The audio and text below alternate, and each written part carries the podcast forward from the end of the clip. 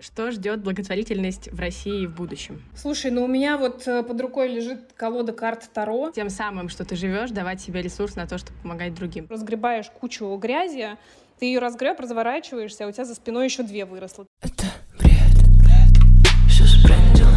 Стоп, бред, все сбрендило.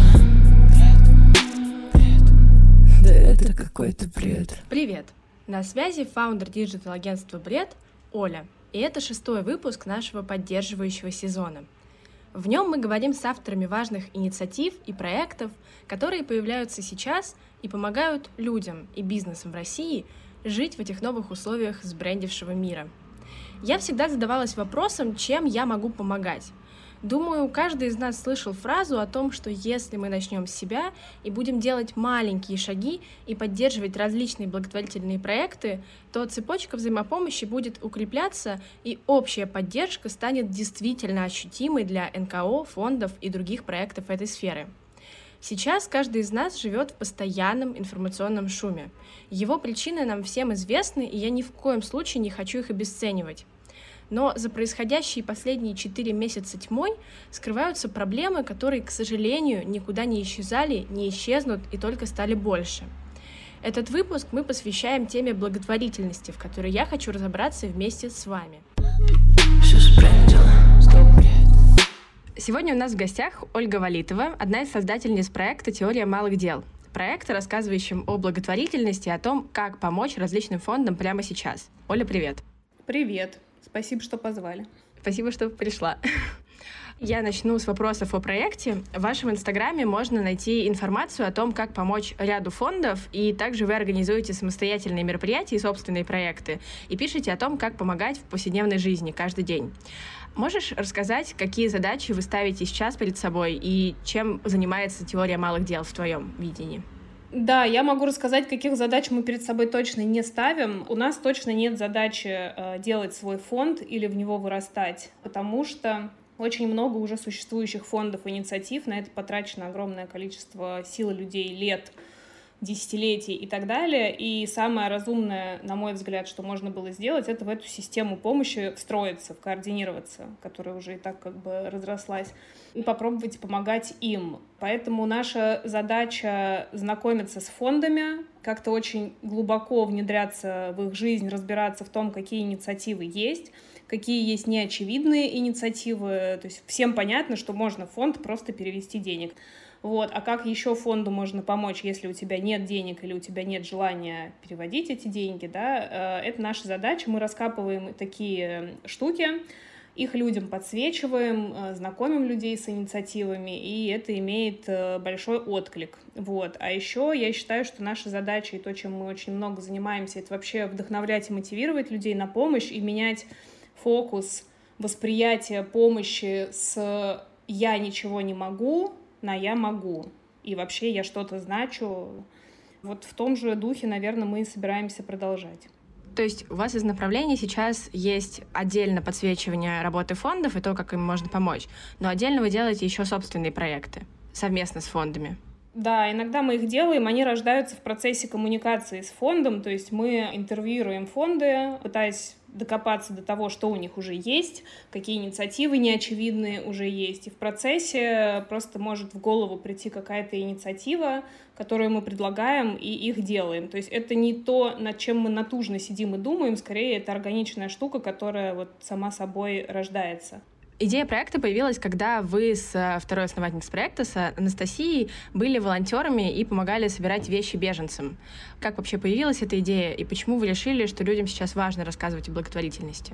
Да, действительно, все началось с того, по крайней мере, у меня началось с того, что мы поехали поработать волонтерами в пункт сортировки гуманитарной помощи беженцам. Э, Настя благотворительностью занимается, не соврать, уже лет 12, наверное, и помогала как волонтер дольше, чем я в годах. Э, вот. И это было время, когда началась специальная военная операция. Психическое состояние было, мягко говоря, нестабильное, было страшно, было вообще ничего не понятно, было чувство тревоги, и я решила спастись, э, поработав волонтером. И мы поехали 8 часов, разбирали гуманитарную помощь, грузили газели, что-то там все перетаскивали. Это были реально очень терапевтичные часы, а, когда ты просто тупо не заглядываешь в телефон, не читаешь новости, ни с кем ничего не обсуждаешь, ты просто рутинно делаешь какие-то вещи руками. Второе, ты просто физически устаешь за 8 часов, и сразу там появилось желание поесть, поспать, э, вот это вот все поделать. И э, я поделилась такой возможностью как бы спасти свою психику э, с друзьями в Инстаграме, вот, и на это был очень большой отклик. То есть люди начали буквально заваливать вопросами, а что, а как, а куда поехать, а чего там, что надо делать. То есть вот этот вот отклик, этот резонанс информационный от людей дал мне понимание того, что у всех сейчас э, очень сильная психическая травма, да, у всех эмоциональная как бы яма в душе, и поэтому у людей очень резко возрос спрос на то, чтобы помогать, потому что это самая простая механика, да, справиться со стрессом и залечить какую-то рану, как бы помочь другим людям.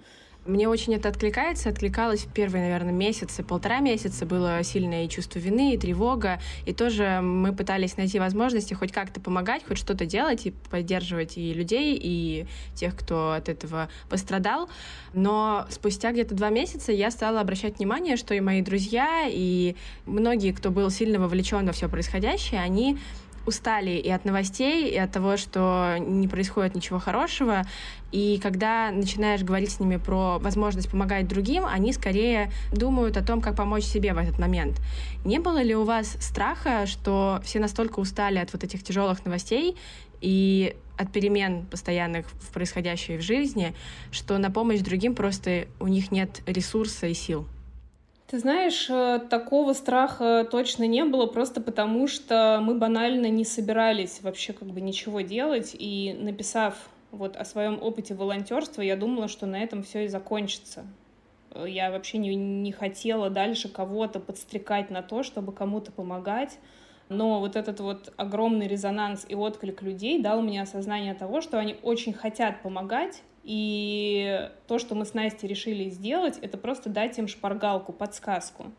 Мы сели поужинать буквально за один вечер, а, отобрали 9, по-моему, фондов, которые мы знаем лично, хорошо. Мы знаем, что это реальные фонды, которые помогают, имеют прозрачную отчетность, э, и они классные. И мы собрали фонды с разной направленностью помощи собрали их в, простейший сайт, где было написано там вот список фондов, которые помогают старикам, а вот здесь помогают детям, а здесь беженцам, а здесь животным. Вот что вам откликается, выбирайте и помогайте. И мы думали, что на этом в реальности наше вовлечение в этот вопрос закончится.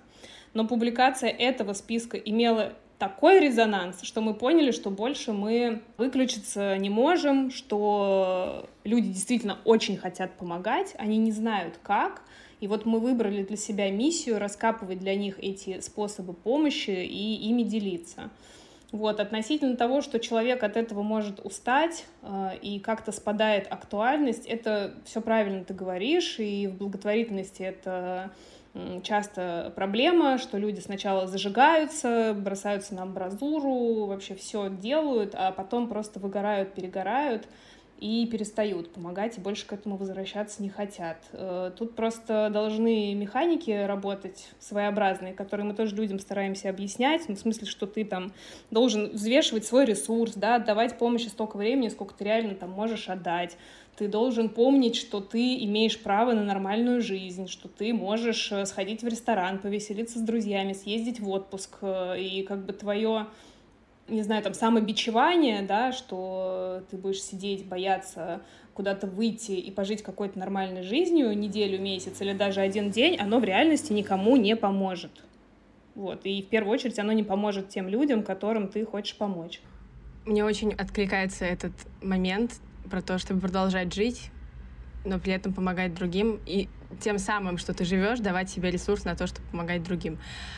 Это, наверное, можно сделать таким девизом этого эпизода с вами как с проектом. Извини, пожалуйста, можно я к предыдущему вопросу дополню про еще про усталость людей как бы читать новости. Мы для себя очень четко выбрали tone of voice нашего проекта.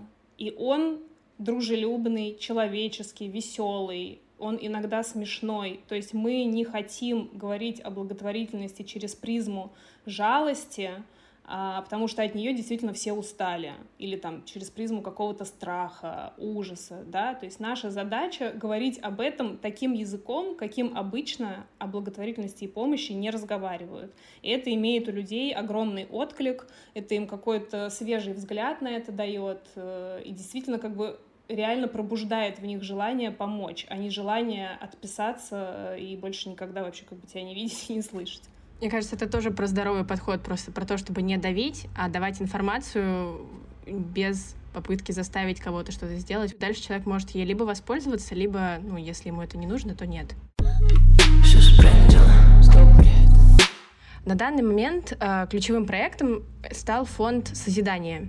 Почему вы выбрали именно его и какова концепция вашей работы? То есть вы пытаетесь привлечь максимум внимания к одному проекту, а потом начать помогать другому? Или планируете параллельно рассказывать и привлекать внимание к разным организациям? На самом деле наша задача параллельно привлекать внимание к разным фондам и к разным инициативам. Но благотворительность оказалась такой штукой, что ты ныряешь в жизнь одного фонда, и ты просто там ну, фактически зарываешься, да, то есть очень много всего происходит, и, ну, просто наваливается. Вот я работу людей в мире благотворительности сравниваю с такой историей, что ты берешь лопату, разгребаешь кучу грязи, ты ее разгреб, разворачиваешься, а у тебя за спиной еще две выросло. Ты две разгреб, разворачиваешься, а у тебя еще пять выросло. Вот, и поэтому, если там ты хочешь качественно помогать, а мы хотим это как-то качественно делать, то просто много времени на это уходит, мы там, кроме созидания, все-таки еще начали много писать и сотрудничать с фондом «Второе дыхание». И дальше у нас есть план переходить к следующим фондам с другой направленностью. Просто мы еще не успели этого сделать, но обязательно сделаем. Звучит здорово. Я надеюсь, что у вас получится подсвещать так, чтобы люди при этом обращали внимание и на одну организацию, и на вторую организацию, а не терялись вот в этом хаосе информации отовсюду и сразу. Можешь рассказать, что вообще происходит сейчас со сферой благотворительности в России, потому что с ней и так всегда были проблемы, это всегда было тяжело и по разным причинам. Но вот сейчас это кажется особенно большой проблемой. Что сейчас происходит у фондов и насколько им сейчас нужна поддержка и помощь? Сейчас фондам в России тяжелее, чем им было раньше. А, это происходит по разным причинам. А, кому-то в больше, кому-то в меньшей степени тяжелее. А, вот, в первую очередь, конечно, фонды потеряли любые инвестиции и благотворителей иностранных, которых было приличное количество, и любой перевод иностранный сейчас грозит фонду присвоения статуса иноагента, они все за это очень переживают, а, вот, а, поэтому им, им конечно, сейчас непросто логистика мировая, которая абсолютно нарушилась, э, и есть проблемы с доставкой, например, там, лекарств, необходимых какого-то оборудования, с вывозом людей на лечение, потому что многие фонды, там, которые занимаются болезнями, да, они людей на лечение в другие страны вывозят. Вот, э, с этим, с этим у них есть проблемы, есть проблемы с ростом безработицы, э, нищеты, у людей, да, и фонды, которые занимаются малоимущими семьями, людьми в сложной жизненной ситуации, у них э, выросла нагрузка банально, то есть людей, которые обращаются за помощью, стало гораздо-гораздо больше. Вот, а благосостояние нации в целом уменьшается, да, и людей, которые могут помогать даже в рамках России, становится все меньше. Вот, поэтому вот с такими проблемами фонды сталкиваются. Мы в своей деятельности стараемся захватывать фонды небольшие, потому что, ну, там большие известные фонды, их и так все знают, да, там наша помощь — это капля в море, а вот небольшие фонды, мы можем им прямо ощутимо, эффективно помогать. А насколько работает история вот именно с э, рассказом о фондах? То есть насколько люди привлекаются к их работе и насколько вам удается привлечь внимание людей к проектам, о которых вы рассказываете? Мы стараемся о фондах рассказывать через какие-то клевые инициативы фондов сразу, а, чтобы было такое якорное привлечение внимания, не типа вот вам фонд, помогайте, да, он занимается тем-то, тем-то, а вот клевая инициатива, и, кстати, ее сделал вот этот фонд. Нам такой заход кажется более эффективным, он цепляет человека сразу, и э, это, это интересно для людей. Вот, я для себя сделала вывод, что люди вообще очень мало знали про, про благотворительность, на мое окружение, про какие-то фонды существующие и так далее. То есть для них открытием становятся какие-то институции, которые для меня были очевидными, например, да, но это как бы неплохо, это здорово очень, то есть я, я прям радуюсь, что мы людям что-то новое открываем. И люди, там, не знаю, мое окружение, друзья, например, там, не знали, что можно старую годную одежду сдавать в фонды, и что такие фонды вообще есть, да, что они помогают семьям. Люди не знали, что можно сдавать одежду в переработку. Люди не знали, что можно где-то работать просто волонтерами, если у тебя нет э, возможности финансово помочь. В общем, люди очень много в моем окружении, оказывается, не знали. И меня очень вдохновляет с ними этой информацией делиться. У меня была такая ситуация, когда уезжала из России, я, конечно же, тоже собирала вещи, и у меня оказалась большая куча вещей, которые мне нужно куда-то деть, и не хотелось, конечно, их выбрасывать. И я поняла, что я, несмотря на то, что за переработку и за то, чтобы давать вещам новую жизнь, чтобы они кому-то еще помогали, поняла, что я абсолютно не знаю ни одного фонда, в который можно, в принципе, это сдать. И я у себя в Инстаграме, запрещенном на территории РФ, просто разместила окошечко с вопросом, и люди написали мне огромное огромное количество фондов, и множество людей попросили меня потом рассказать об этих фондах, про которые мне сказали. Так что я тоже заметила, что, видимо, запрос на это есть, но люди просто не обладают информацией, поэтому очень здорово, что вы действительно подсвечиваете, особенно не самые большие фонды и их работу. И еще я заметила вот возможность поддержки, да, про то, что, в принципе, благосостояние людей уменьшается, из-за этого они меньше помогают. Мне очень интересен этот вопрос, потому что я, как любой человек, сужу по себе, и когда все произошло, конечно же, на, там, наши коммерческие проекты тоже начали отпадать, и как бы логично, что общее материальное состояние всех уменьшилось, и в том числе мое, но при этом желание помогать, желание там скидывать донаты и фонды, и в какие-то медиа, оно только усилилось, и это очень странная корреляция, то есть вроде как ты должен в этот момент заботиться о своей жизни, о том, как с этим всем справляться, но ты понимаешь, что сейчас такое огромное количество людей, которым хуже, чем тебе, что хочется ну, не то чтобы отдать им последнее, но хоть как-то помочь даже сейчас, когда тебе самому тяжело. Не замечали вы, вам это люди никогда не говорили за последние четыре месяца? Слушай, я уверена, что у людей такое, конечно, есть. Вот это вот снять с себя последнее и отдать, это опять-таки функция психики, да, залечить эмоциональное состояние, залечить рану. Могу сказать, что этого делать не нужно. Ну, то есть желательно, если ты помогаешь другим людям, чтобы твои личные базовые потребности были закрыты. Вот, то есть, не знаю, если ты отдашь последнюю еду и еще неделю тебе и твоим детям нечего будет есть, ничего хорошего в глобальном смысле не произойдет. Если ты отдашь последние деньги, и тебе дальше будет самому не на что жить, нужна помощь, ничего хорошего не произойдет. Поэтому абсолютно нормально закрыть свои базовые потребности, а потом помогать людям. И видов помощи, вот как я подчеркнула и подчеркиваю, кроме денег, огромное количество и возможностей. Многие компании, мы в том числе говорим с многими проектами, которые помогают сейчас бесплатно, и которые многие наши клиенты помогали фондам, делали отчисления с продаж в первые несколько месяцев. Какие компании, на твой взгляд, готовы работать бесплатно и почему они это делают? Вот, например, когда вы ищете партнеров для проектов, как это происходит и почему они, они на это идут? Это скорее про поддержку самого себя, да, вот про, опять же, терапевтический эффект или про что-то другое? Ну, скажем так, есть компании, в ДНК которых уже была зашита помощь других, да, и они это делали до специальной военной операции и продолжают в силу возможностей делать это и сейчас. Если говорить про компании, с которыми сталкиваюсь я сейчас, это индустрия, внутри которой я всегда находилась, это индустрия событий, ивентов, и делая какие-то инициативы, я получала предложения от людей помочь там, в, в том или ином каком-то событии благотворительном, да, то есть я даже у людей еще сначала не просила, а они мне уже писали, например, слушай, мы видим, что ты много помогаешь, если будете делать какое-то благотворительное событие, мы готовы дать технику, например. Или э, мои друзья, там какие-то артисты, художники и так далее, писали, слушай, у меня есть вот такие скиллы, я готов этим скиллом делиться. Э, или ко мне там приходили там разные друзья, у которых есть, например, какие-то пространства, да, в которых сейчас ничего не происходит. Они говорили, слушай, у нас есть пространство, нам это ничего не будет стоить, мы отдадим бесплатно. каким-то компаниям мы приходили и говорили, слушайте, мы делаем благотворительный sale, нам нужны там рейлы, какая-то мебель в аренду и так далее, у нас нет на это бюджета, и они соглашались дать это бесплатно. Вот, тут прецеденты самые-самые разные. Мы сейчас э, большое количество частных денег привлекаем э, на помощь. Э, просто это как бы нигде не афишируем, но просто обращаемся и к компаниям, и к частным людям, которые делятся большими суммами денег, и мы на эти суммы закрываем потребности, ну, сейчас беженцев в большом количестве в России.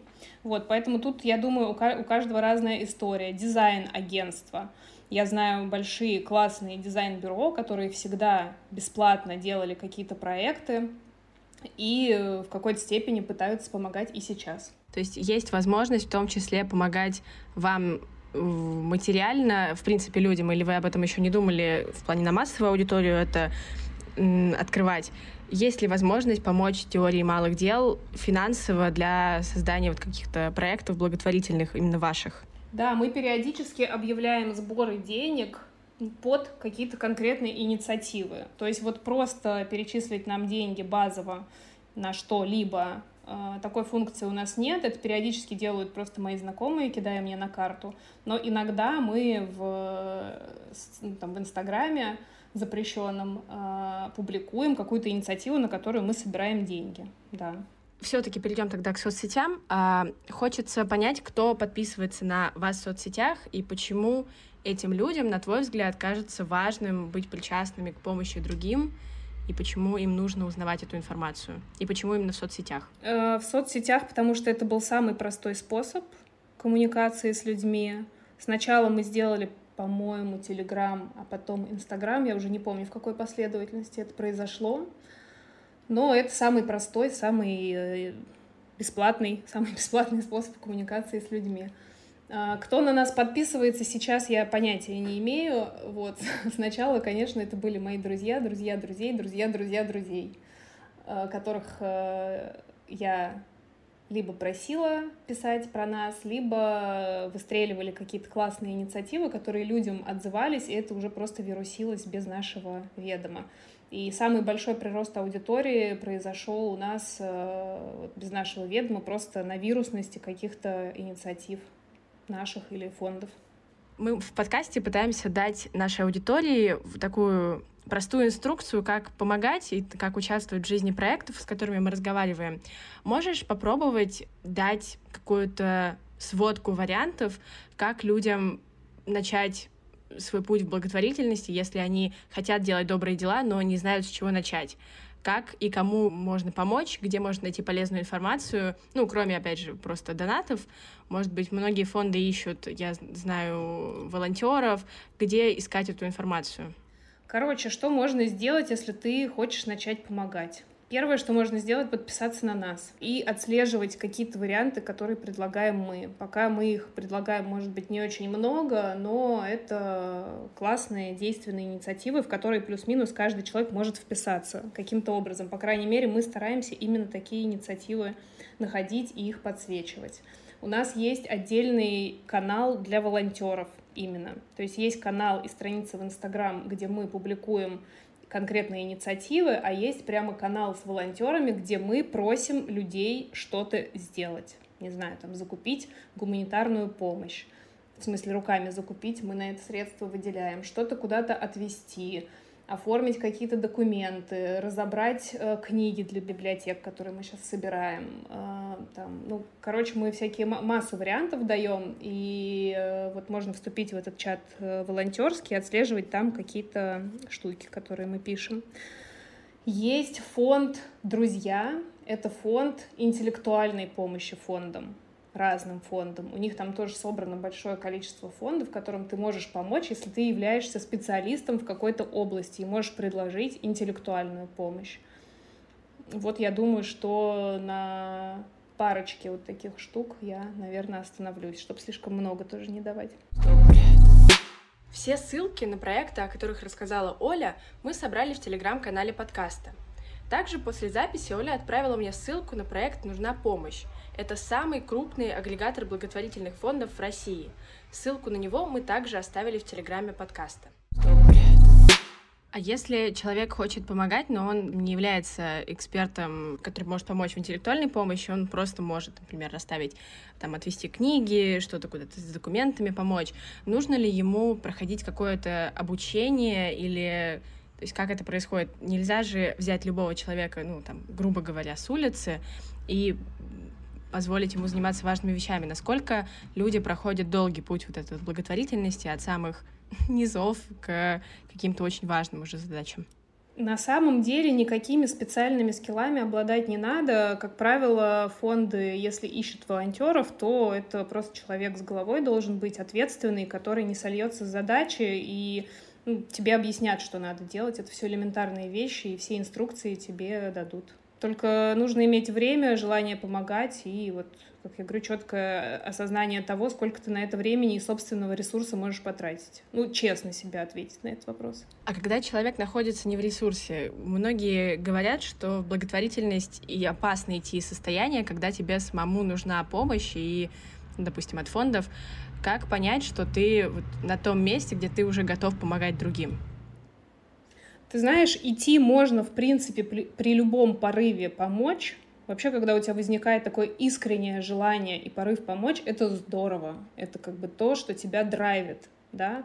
Но ты просто должен себе, вот как я уже неоднократно сказала, честно признаться, сколько я могу потратить на это времени, сколько я могу потратить на это денег — сколько я могу потратить на это своих рабочих часов, если ты специалист в какой-то области, да, то есть есть люди, которые нам помогают тоже, там, не знаю, консультанты по SMM или дизайнеры, и они нам говорят, я готов потратить э, на консультацию вашего проекта час в неделю. Все, мы знаем, что у нас этот час есть, это прекрасно. Мы планируем и очень эффективно этот час проводим.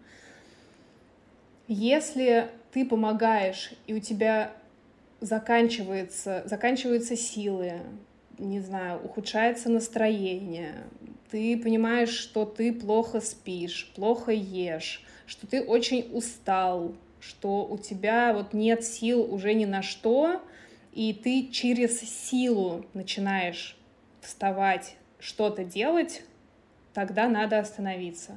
Надо вот просто отложить, забыть, все это выключить, пойти и делать все, что тебе приносит удовольствие, радость э, и тебя питает.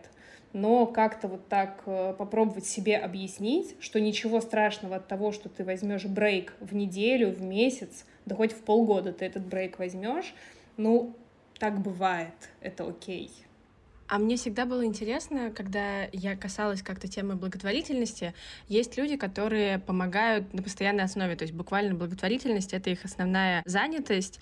И бывают ли люди, которые делают фонды, и вот твое к этому отношение, получают зарплату как сотрудник, как руководитель?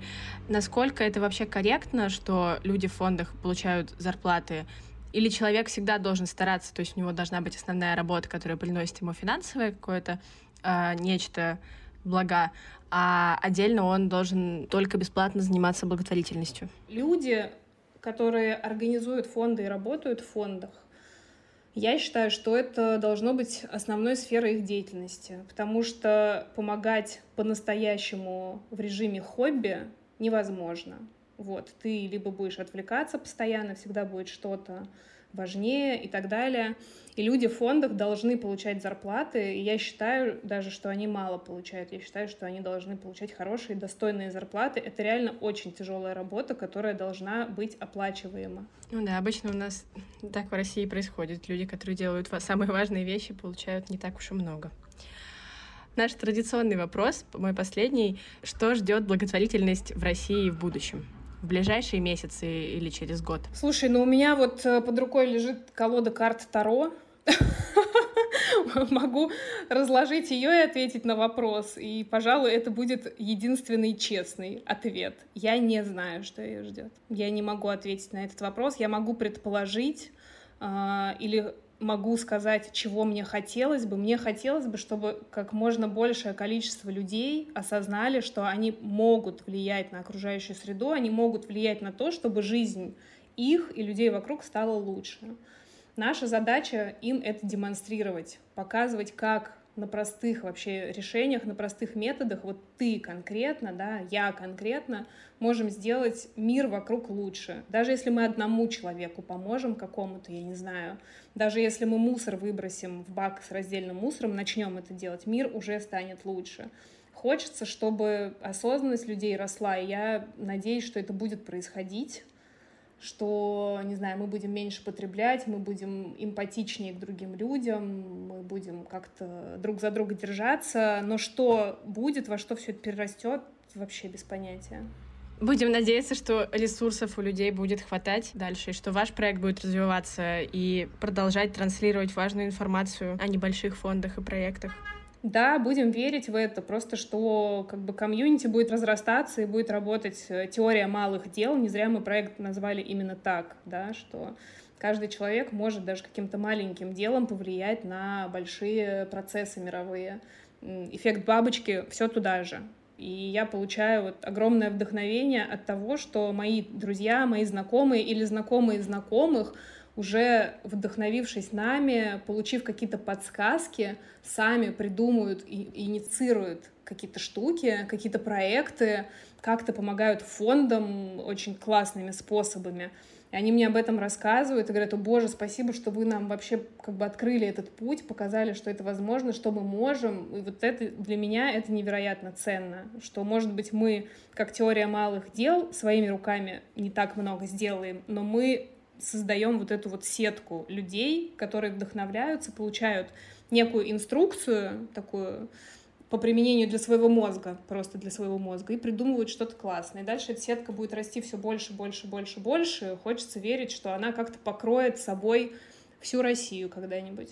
На мой взгляд, из того, что ты мне сказала, самое главное, что вы делаете, это просто меняете перспективу. То есть благотворительность — это не обязанность, вы не должны идти туда из чувства вины и не должны помогать, потому что так надо, должны помогать, потому что вы хотите, и потому что есть возможности, потому что вы можете. Только из состояния ресурсного, собственного, наверное, это максимально грамотно. Да, да, да, ну абсолютно, да, все верно. Вот приведу, я не знаю, простой пример какой-то нашей небольшой инициативы. Вот у фонда созидания есть программа «Читающая Россия», через которую они пытаются обеспечить сельские библиотеки книгами, просто контентом. Это библиотеки в населенных пунктах, там 10-15 тысяч человек, где библиотека — единственное место вообще какого-то культурного хэппининга. Вот, и мы договорились с музеем «Гараж», что будем собирать книги у них и обеспечивать эти библиотеки, и к этой инициативе можно присоединиться разными способами. Но, например, на эту инициативу обратил внимание директор музея «Гараж» Антон Белов. И мы вот сейчас э, садимся и думаем, как мы можем масштабно закрыть эту задачу больше, чем просто обеспечить библиотеки книгами, а превратить это в большой образовательный всероссийский социально-культурный проект. Звучит очень здорово, правда, невероятно. Такое у меня чувство вдохновения остается под конец. Я думаю, что на самом деле существует так много людей, которые хотят и готовы помогать, просто у них нет возможности, они специально их, наверное, не ищут, но как только она появляется у них перед глазами, они сразу за нее берутся, и это очень очень вдохновляет. И дает надежду на то, что благотворительность в России в будущем будет все-таки развиваться и дальше. Будем надеяться, да. Но к да. Таро раскину после созвона. Хорошо. Спасибо тебе большое, что пришла. Это было действительно полезно. И все ссылки важные мы оставим в описании эпизода, чтобы наши слушатели могли с ними ознакомиться и тоже попробовать себя, если у них есть такое желание, попробовать помогать. Да, спасибо вам тоже за важную миссию и подсвечивание разных классных инициатив. Спасибо. Это была Ольга Валитова, одна из создательниц проекта «Теория малых дел». Этот выпуск мы записали, чтобы напомнить себе и вам о том, что даже в темные времена появляются очень светлые и важные проекты, о которых нельзя забывать. Если мы перестанем помогать благотворительным организациям, они не смогут продолжать работу. Мне очень откликается название проекта «Теория малых дел». Давайте начнем или продолжим, если вы уже занимаетесь благотворительностью, делать небольшие дела – каждая из которых может улучшить или спасти чью-то жизнь. А чтобы начать было легче, я предлагаю поделиться своими успехами в нашем телеграм-канале. Ссылку вы найдете в описании. Там я расскажу о том, какому проекту помогла на этой неделе и каким помогаю уже долгое время.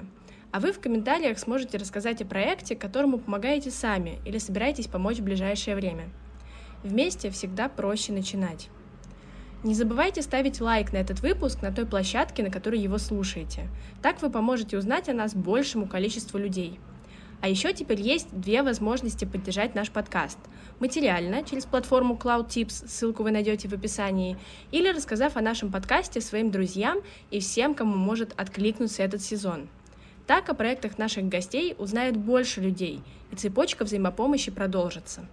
А если вы запустили свой поддерживающий проект и хотите рассказать о нем в подкасте, или знаете проект, с которым нам точно нужно поговорить, обязательно пишите нам. Контакты вы найдете в описании выпуска. С вами была Оля. Вернусь к вам с новыми проектами уже через неделю. Пока-пока. Это бред, бред. Все спрендило. Стоп, бред. Все спрендило. Бред, бред. Да это какой-то бред.